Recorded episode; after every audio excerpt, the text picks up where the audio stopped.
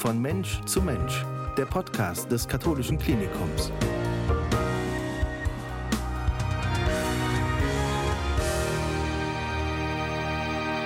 Seit rund einem Jahr gibt es Corona in Deutschland. Seit rund einem Jahr gibt es Corona am Katholischen Klinikum Koblenz-Montabaur. Ein Jahr, das sehr bewegend war und über das wir sprechen möchten mit Werner Hohmann. Guten Morgen, Herr Hohmann. Grüße Sie. Guten Morgen, Herr Neumann. Hallo. Herr Hohmann, Sie sind der Hausobere des Katholischen Klinikums Koblenz-Montabaur und vielleicht können nicht alle Hörer etwas mit dem Begriff Hausoberer anfangen, wenn Sie das vielleicht kurz erläutern würden. Ja, ähm, als Hausoberer bin ich Mitglied im Direktorium des Katholischen Klinikums Koblenz-Montabaur, zusammen mit meinen Kollegen, dem kaufmännischen Direktor, dem ärztlichen Direktor und dem Pflegedirektor. Ich bin als Hausoberer sozusagen der Primus inter pares im Direktorium und Sprecher des Direktoriums. Ähm, die Aufgabe des Hausoberen beschränkt sich allerdings jetzt nicht nur auf seine direktoriale Funktion, sondern es gibt noch einzelne Bereiche, die dem Hausoberen im katholischen Klinikum zugeordnet sind. Ähm, dazu äh, gehört äh, zum Beispiel äh, der Bereich Bildung, der Bildungscampus, der Bereich Sozialdienst, die Öffentlichkeitsarbeit, ähm, der Bereich der Patienten, des Patientenrückmeldewesens, ähm, die Seelsorge auch und noch äh, ja, einige andere Sparten sozusagen im äh, Bereich des katholischen Klinikums, die dem Hausoberen laut Organigramm zugeordnet sind. Hm, eine Sache, die wahrscheinlich im Organigramm nicht steht, ähm, ist äh, einfach die Ansprechbarkeit für die vielen Themen, die es in einer Dienstgemeinschaft gibt, die nicht eindeutig anderen Funktionen zugeordnet sind.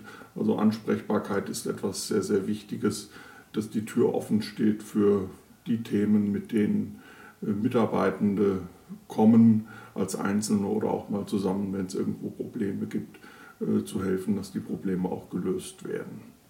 Ähm, der Hausobere geht zurück auf die Ordenstradition unseres Hauses. Früher war es selbstverständlich bis vor 20, 30 Jahren, dass der Hausobere Mitglied der Ordensgemeinschaft war.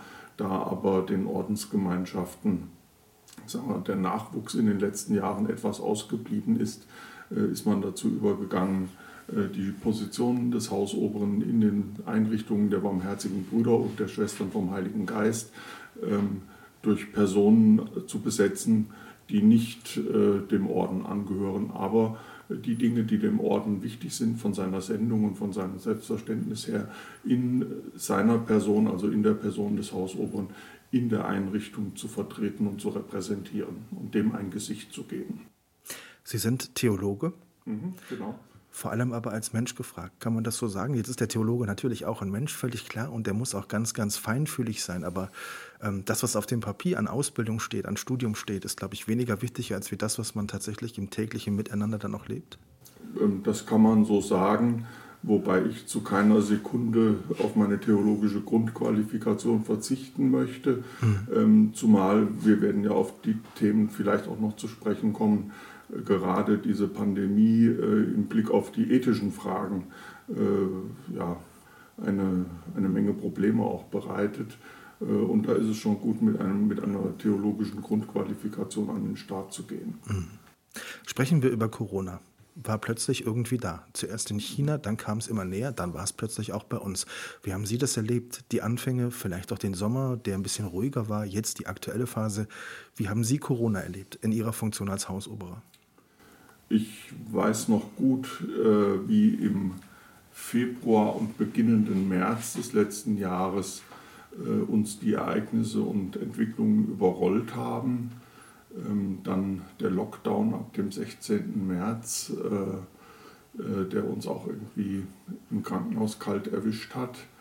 Ähm, und wie innerhalb weniger Tage sämtliche Themen, die einem sonst so beschäftigt haben, äh, im Klinikum, im Direktorium äh, nach hinten gerückt sind und es nur noch das eine große Thema gab, äh, Corona. Corona hat in dieser Zeit alles sozusagen platt gemacht. Ähm, und es wäre auch für nichts anderes mehr Großzeit gewesen, weil das ja eine Situation gewesen ist, in der wir noch nie gestanden haben und die sehr, sehr viel Aufmerksamkeit und sehr viel Arbeit auch im Detail äh, mit sich brachte, ja, weswegen es dann selbstverständlich war, dass die anderen Themen, die einem auch noch beschäftigt haben, in den Hintergrund getreten sind. Mhm. War für Sie von Anfang an klar, das wird was, das wird uns lange beschäftigen? Das wurde immer klarer.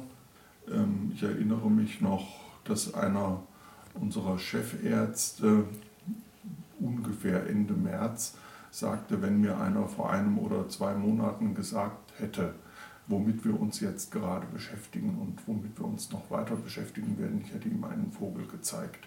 Es wäre mhm. undenkbar gewesen und äh, ich glaube, äh, ja, dass äh, die Thematik uns vermutlich noch länger beschäftigen wird, ähm, womit wir alle nicht gerechnet haben. Dann kam der Sommer. Wir sprechen hier in Koblenz unter anderem immer gemeinsam mit den fünf Koblenzer Krankenhäusern, die es hier mhm. gibt. Da lagen dann zum Teil zwei Menschen vielleicht mit Corona auf den Stationen. Dann kam der Herbst und der Winter und plötzlich waren es über 100. Mhm. Wie haben Sie diesen, diese Phase erlebt? Den Sommer, war der bei Ihnen voller Hoffnung? Vielleicht haben wir es schon geschafft? Oder war Ihnen auch klar, nee, da kommt noch was? Es war so etwas wie eine Ahnung, da könnte noch etwas kommen. Ähm, wir haben im Sommer, ich denke da jetzt gerade dran, einen Newsletter herausgebracht des Direktoriums und äh, wir haben dann überlegt, was könnte sozusagen das Vorwort dieses Newsletters sein in diesem Corona, mehr oder weniger fast Corona-freien Sommer. Äh, und wir haben äh, dort ein, ich weiß nicht, ob Sie sich vielleicht noch erinnern können, Herr Neumann. Ich tue es, ja. Ähm, dieser Drahtseilakt, mhm. dieses, ein, ein Foto, ein, ein animiertes Foto oder montiertes Foto von einem Menschen, der äh, in der Luft äh, äh, sich bewegt und eigentlich jeden Moment runterzufallen droht und eigentlich keinen Halt mehr hat. Ähm, und das war so das Foto, was für mich in der damaligen Zeit irgendwie auch die Situation ausgedrückt hat. Man läuft irgendwie ohne klaren Halt in der Hoffnung, dass man nicht abstürzt. Das war äh, im Sommer so das Gefühl. Und in der Tat ist es ja dann auch, ich musste oft im äh, Oktober, November, besonders im Dezember an, äh, an dieses Foto, dieses montierte Foto, diese Collage äh, denken, weil sie genau das eigentlich wiedergegeben hat. Wir waren wie im freien Fall mhm. da im Winter. Was waren oder was sind bis heute die schwierigsten Entscheidungen, die zu treffen sind, aus Ihrer Sicht als Hausoberer? Naja, die schwierigsten Entscheidungen die damals auch am Beginn des Lockdown irgendwie uns alle sehr besorgt haben, äh, waren die Entscheidungen, die wir Gott sei Dank nicht treffen mussten, nämlich die Frage der Triage, die Ärzte und Pflegende besonders stark beschäftigt hat. Ähm, was mich jetzt als, also mich als Hausopern fragen, ich bin ja nicht Arzt, ähm, einmal natürlich da auch von ethischer Seite her mit dem Ethikkomitee äh, zusammen zu schauen, welche Hilfestellungen kann man anbieten für diese schwierigen Entscheidungen, aber Entscheidungen, die jetzt äh, unmittelbar bei mir oder uns im Direktorium gelegen haben, war zum Beispiel die Schließung der Lockdown des Krankenhauses äh, gegenüber Besuchern, gegenüber Besuchern von Schwerstkranken und Sterbenden äh, gegenüber Vätern, die ihre Frauen bei der Niederkunft begleiten wollten und die wir in dieser Zeit damals nicht hereinlassen konnten. Ähm, das war eine sehr, sehr schwere und herausfordernde Zeit, ähm, weil äh, ich natürlich sehr, sehr gut äh, verstehen kann, da ich auch selber Vater und Großvater bin und Großvater noch nicht ganz so lange, also kurz vor der Corona-Zeit geworden bin ähm, was das bedeutet, wenn ein Vater nicht äh, bei der Geburt seines Kindes dabei sein kann, seiner Frau nicht die nötige Sicherheit geben kann. Äh, und da gab es sehr, sehr viel Unverständnis in der Bevölkerung äh, und darauf in einer guten Weise verständnisvoll, aber auch klar äh, zu reagieren, dass es uns einfach nicht anders möglich gewesen ist in der damaligen Zeit. Äh, das habe ich als sehr, sehr herausfordernd erlebt. Ja da stieß sich eben genau diese Frage an, die Sie schon angedeutet haben, Corona und Ethik. Passt das denn überhaupt zusammen? Wie geht das? Wie kann man das wirklich ethisch vertreten, dass jemand eben nicht bei der Geburt dabei sein kann? Klar, es ist unsere Pflicht, wir müssen die Menschen schützen. Oder dass man ähm, in, den, in den Phasen, in denen jemand vielleicht stirbt, nicht an der Seite sein darf. Wie gut kann man Corona und Ethik wirklich miteinander verbinden? Ähm, Corona und Ethik kann man gar nicht miteinander verbinden. Mhm weil äh, Corona eigentlich ein Frontalangriff auf jeden ethischen Diskurs ist. Ähm, in der äh, Medizinethik geht, gibt es ja sagen wir, verschiedene, nach der reinen Lehre der Medizinethik, ähm, verschiedene ethische Prinzipien. Äh, kann davon einige aufzählen, dass eine Sache, die man tut für einen Patienten, ihm nutzen muss, dass sie ihm nicht schaden darf, dass der Patient seine Autonomie hat, dass, dass die Frage der Gerechtigkeit auch geklärt ist. Und all diese Prinzipien ähm, stehen in Frage angesichts Corona. Wir schränken äh, die Autonomie der Patienten ein, wir schränken die Autonomie der, ähm, der Väter ein, ihre Frauen zu begleiten bei der Geburt. Ähm, Gott sei Dank gibt es im katholischen Klinikum ein äh, ja, sehr funktionstüchtiges, würde ich mal sagen, äh, klinisches Ethikkomitee mit zwei ähm, Teilorganisationen, Teilgremien, nämlich einem Gremium für Medizinethik und einem Gremium für Organisationsethik. Äh, und in diesen Gremien haben wir die Fragen immer wieder äh, auch ähm, erwogen.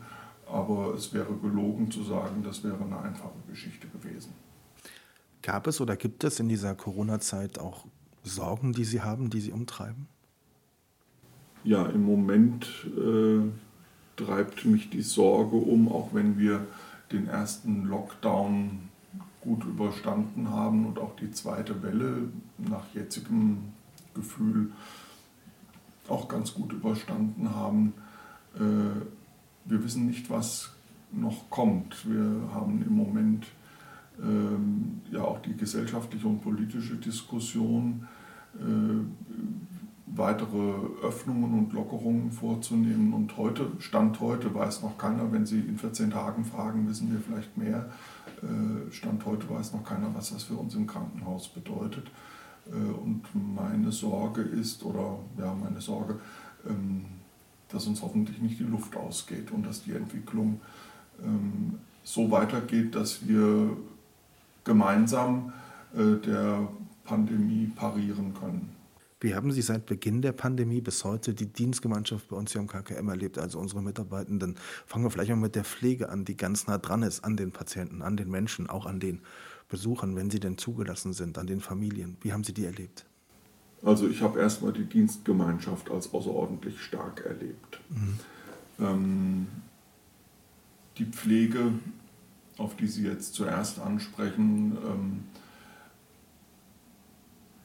außerordentlich engagiert, äh, aber auch angespannt ähm, angesichts der, ja, der riesigen Zahl von Corona-Patienten, die wir in den Betriebsstätten hatten, äh, angesichts der eigenen Angst auch und der eigenen Betroffenheit von äh, Corona, auch ähm, ähm, Mitarbeitende, die eine Zeit lang nicht an die Arbeit kommen konnten, weil sie in Quarantäne waren und die Arbeit musste ja trotzdem erledigt werden. Ähm, das ähm, hat mir höchsten Respekt abgewonnen, äh, abgerungen, wie konzentriert und fokussiert ähm, die Pflege hier an der Arbeit gewesen ist. Und trotzdem das wird immer in den Patientenrückmeldungen, ich sagte ja, dass das auch, dass Patientenrückmeldungen auch so ein Stück mit zum Aufgabenbereich des Hausoberen gehören, äh, wenn ich mir die Patientenrückmeldungen angeschaut habe. Immer wieder die gleiche Freundlichkeit, da ist die gleiche Zugewandtheit, trotz dieser enormen Belastung. Und das finde ich schon ein starkes Stück und das ringt mir, wie gesagt, höchsten Respekt ab. Ich glaube, ganz ähnlich fällt der Blick auf die Ärzteschaft ab, auf unsere Mediziner. Ich glaube, da wurde zum Teil wirklich Unglaubliches geleistet. Wir sind auch oft als Experten von externen Medien angefragt worden. Wie haben Sie die Mediziner erlebt? Sehr sachbezogen, sehr konzentriert auf die professionelle Erledigung ähm, der Aufgaben, die mit Corona verbunden sind. Das mag sich jetzt vielleicht etwas kühl anhören, ist aber überhaupt nicht so gemeint, ähm, sondern professionell und gleichzeitig dem Patienten zugewandt. Also gerade in den Fragen am Lebensende und äh, was ist jetzt verantwortbar. Wir hatten eben die Rede von den Besuchsregelungen. Das sind so die Punkte, an denen ich es mitbekommen habe. Ich habe auch in einigen Besprechungen von Ärzten konnte ich äh, mit dabei sein und durfte miterleben, wie doch die Gesundheit und das Leben jedes Einzelnen dort eine ganz große Rolle gespielt hat. Ähm, und ähm, bei aller Professionalität und Klärung von medizinischen Prozeduren und Prozessen ähm, doch der einzelne Mensch im Mittelpunkt stand. Das ja, ringt mir ebenso großen Respekt ab wie bei den Mitarbeitenden in der Pflege. Krankenhaus ist natürlich mehr. Da gibt es auch ganz viele in der Verwaltung, da gibt es das Direktorium, da gibt es in ganz vielen Bereichen, wird dort gearbeitet. Man hatte das Gefühl von Anfang an, dass jedes Rädchen irgendwie ineinander gepasst hat, obwohl wir alle noch nie eine Pandemie, Pandemie erlebt haben. Es gab Krankenhauseinsatzleitungen, es gab tägliche Taskforces, Besprechungen und was auch immer. Und man hatte immer das Gefühl, da sitzen aus den unterschiedlichsten Bereichen Kolleginnen und Kollegen zusammen, aber jeder hat sofort verstanden, worum es geht. Und jeder hat sofort seine Aufgabe, seine Rolle gefunden. Hat Sie das beeindruckt? Ja, das hat mich sehr beeindruckt. Ich sagte schon zu Beginn, als Sie nach den äh, Mitarbeitenden fragten, ich habe diese äh, Pandemie bis auf den heutigen Tag bei uns im katholischen Klinikum äh, als, äh, uns als Dienstgemeinschaft sehr, sehr stark erlebt. Äh, und ich glaube, wir haben alle miteinander uns gegenseitig Sicherheit gegeben. Jeder in seiner Rolle, jeder in seiner Profession. Ähm, und was ja sehr beeindruckend war, dieses, ja, man kann schon sagen, selbstlose Engagement und dieses auch ähm, nicht zuerst nach sich zu schauen, sondern zu gucken, was ist jetzt für unsere Patienten als erstes dran und was tut äh, dem Klinikum als was braucht das Klinikum als Ganzes und dieser Blick weg äh, vom eigenen weg vom eigenen, sondern hin auf das große Ganze und auf die Patienten. Ähm, das ist ein starkes Erleben in der Dienstgemeinschaft gewesen. Ähm, ich finde es auch gut, Sie haben es eben gerade selbst gesagt, ähm, wir haben jetzt, ja, Sie haben mich nach den Pflegenden gefragt, Sie haben mich nach den Ärzten gefragt. Äh, wir haben eine Technik, wir haben einen Einkauf, wir haben eine IT, um nur einige zu nennen. Wir haben die Küche, äh, wir haben die Versorgungsdienste, wir haben die Reinigungsdienste. Ich hoffe, ich habe jetzt keinen ausgelassen. Ähm, und alle, die mussten miteinander funktionieren und mussten sich auf die äh, neue Situation einstellen. Und ich finde, das ist wirklich ganz hervorragend gelungen. Ähm, eins ist mir auch noch sehr bewegend in Erinnerung. Wir hatten irgendwann im Sommer, als es dann so mit, als der erste Lockdown durch war, mal so eine Versammlung mit Mitarbeitenden, diese Veranstaltung Direktorium im Dialog, äh, wo wir auch als Direktorium ungefragt von den Mitarbeitern wie so eine, eine warme Dusche abbekommen mhm. haben. Also eine, etwas sehr Angenehmes und Schönes. Ihr Direktorium, ihr habt euren Job sehr, sehr gut gemacht und ihr habt uns die Sicherheit gegeben, die, äh, die wir brauchten. Ich kann dazu und konnte dazu nur sagen, als Antwort, das ist aber umgekehrt genauso. Ihr Mitarbeiter habt uns als Direktorium auch Sicherheit gegeben, weil wir jederzeit auf euch zählen konnten. Und das ist ein sehr starkes Erlebnis in beide Richtungen gewesen. Ich mag gerne noch ein Beispiel nennen. Impfen, Impfzentrum. Wir bekommen die Möglichkeit, rund 1000 Impfdosen zu bekommen vom Land. Wir haben die Möglichkeit, ein internes Impfzentrum aufzubauen. Das geschieht irgendwie innerhalb von kürzester Zeit. Mitarbeiterinnen und Mitarbeiter aus Pflege- und medizinischem Bereich äh, besetzen dieses Impfzentrum. Wir haben die ersten 1000 Mitarbeiter schon geimpft. Da gibt es dann die ersten Presseanfragen. Wie wird das eigentlich bei euch laufen? Da hatten wir die ersten tausend schon durch. Also auch das, dass die Rädchen ineinander funktionieren, das ist, glaube ich, ähm, längst nicht selbstverständlich. Auch wenn man es teilweise fast so wahrnimmt. Ja, natürlich hat das funktioniert.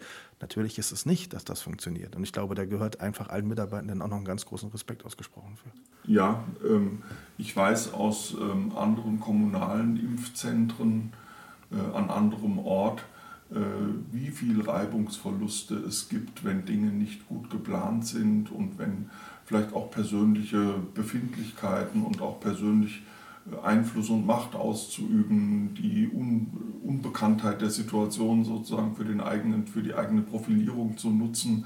Ähm, das habe ich an anderer Stelle äh, mitbekommen und ich muss sagen, wir sind da ja, in großer Konzentration auf das Wesentliche und in großem Engagement auch ein, sehr vieler Einzelner äh, hat uns das alles äh, gar nicht so betroffen in dem Sinne, sondern wir konnten geradeaus, auch gerade durch die Impfgeschichte und die Testgeschichte durchgehen, weil eben dieses selbstlose Engagement von so vielen Leuten da war. Als Mitarbeiter eines Krankenhauses ich empfinde es so seit einem Jahr, wird man oft von Freunden und Familie gefragt, wie läuft es eigentlich gerade? Wie sieht es denn aus?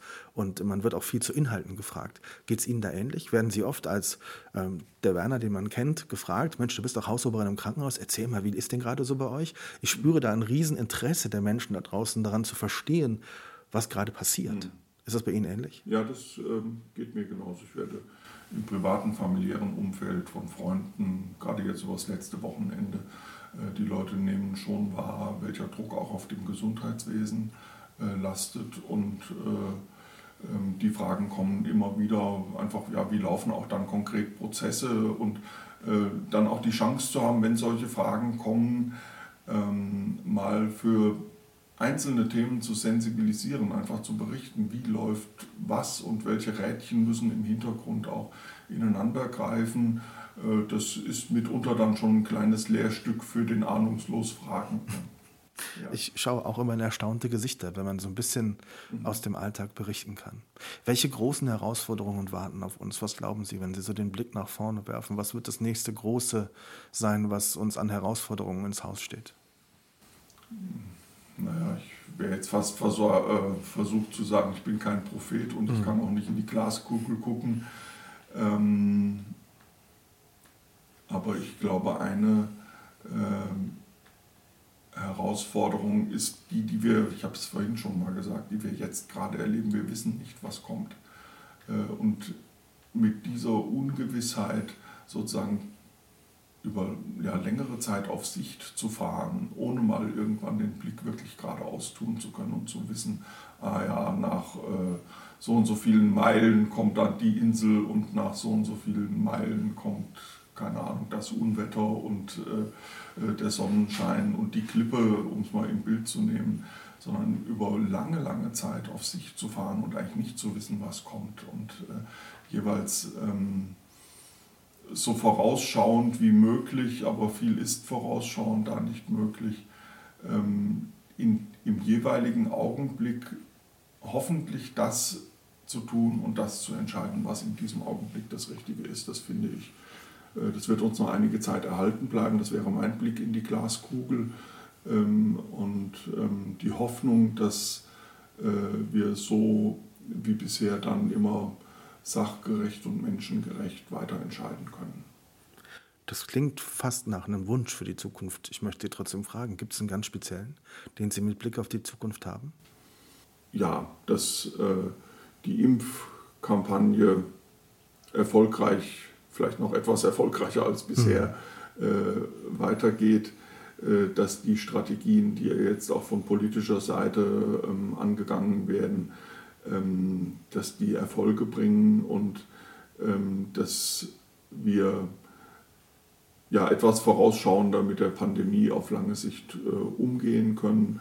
Nicht zuletzt auch, auch wenn das ähm, jetzt für mich als Theologen äh, nicht mein ursprüngliches ähm, meine, meine ursprüngliche Professionalität ist aber auch schon äh, die Sorge und äh, der Wunsch, äh, dass wir auch finanziell einigermaßen aus der Situation rauskommen und wir da auch nicht allzu lange auf Sicht fahren müssen, sondern wieder eine Perspektive haben, die auch ja, unsere wirtschaftlichen Grundlagen auch überschaubar sichert auf Zukunft hin.